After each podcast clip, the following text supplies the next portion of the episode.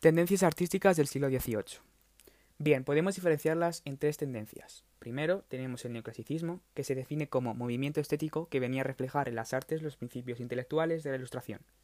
Después nos encontramos el posbarroco, que bueno, a partir de la muerte de Calderón de la Barca, en 1681, el barroco entra en un periodo de franca decadencia. Se mantienen únicamente sus características formales más externas. De hecho, el posbarroco digamos que es una pura caricatura e imitación de barroco, un dato bastante importante. Y por último tenemos el prerromanticismo, que es el movimiento literario y artístico de caracteres y condiciones semejantes a los de la escuela romántica, pero anteriores a su establecimiento y predominio.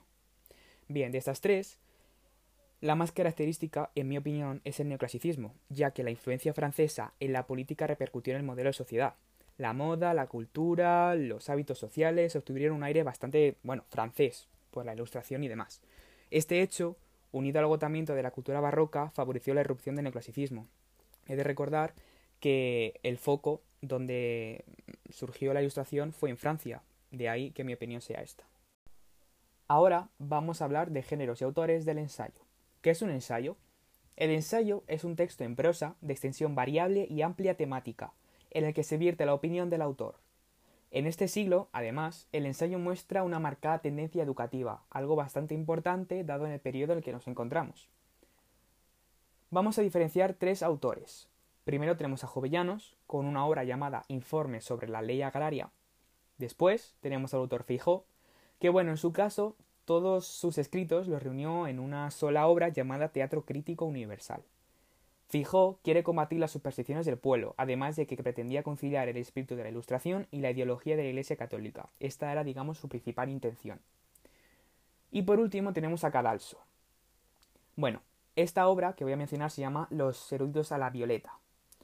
En ella critica la supuesta erudición de las clases elevadas con un fino humor. Bien, ahora vamos a hablar de la novela, de la novela de Cadalso.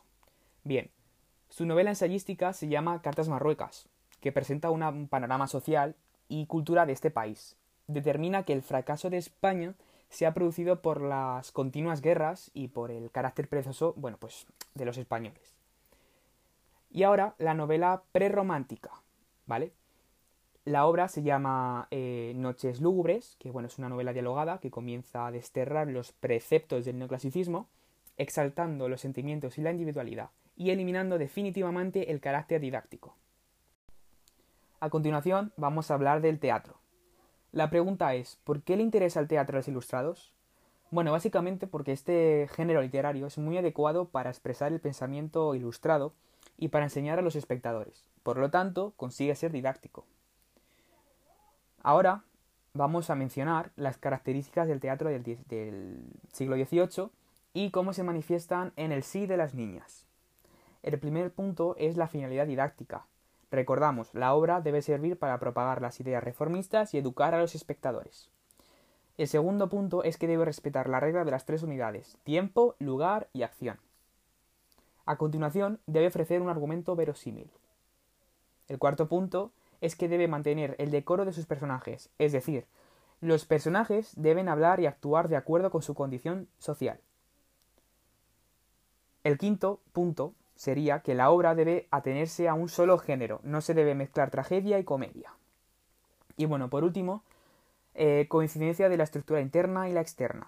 Es decir, la obra debe estar dividida en tres actos que coinciden con el planteamiento, el nudo y el desenlace. Bien, ahora comparando, comparándolo un poco con el sí de las niñas, eh, bueno, pues en la finalidad didáctica se ve que lo que quiere enseñar el autor es que, mm, bueno, estos matrimonios de conveniencia, ¿no? De la, de la época, pues no, no están bien, no, no, tienen un objetivo, digamos, moral. No está bien, mm, bueno, pues casar, ¿no? Al final, una niña eh, con un señor mayor. Y bueno, después, eh, mencionando el de que debe tener eh, el decoro de sus... Perdón, mantener el decoro de sus personajes, podemos ver, por ejemplo, eh, que mm, doña Francisca no se dirige a su madre igual que se puede dirigir a su sirvienta. Vemos como eh, a la hora de interactuar y hablar con su madre con el sirviente es muy distinta. Y bueno, pues el último punto, coincidencia de la estructura interna y la externa, eh, bueno, pues vemos que la obra sí está estructurada, tiene sus partes coincidiendo con el planteamiento, con el nudo y con el desenlace.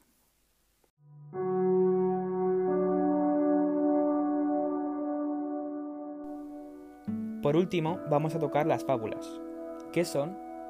Bueno, las fábulas, escritas en verso, son un género mixto entre la didáctica y la narrativa. Permite combinar la literatura y el pensamiento crítico de la época, por lo que siempre termina con una moraleja. Bien, ahora vamos a hablar de los autores.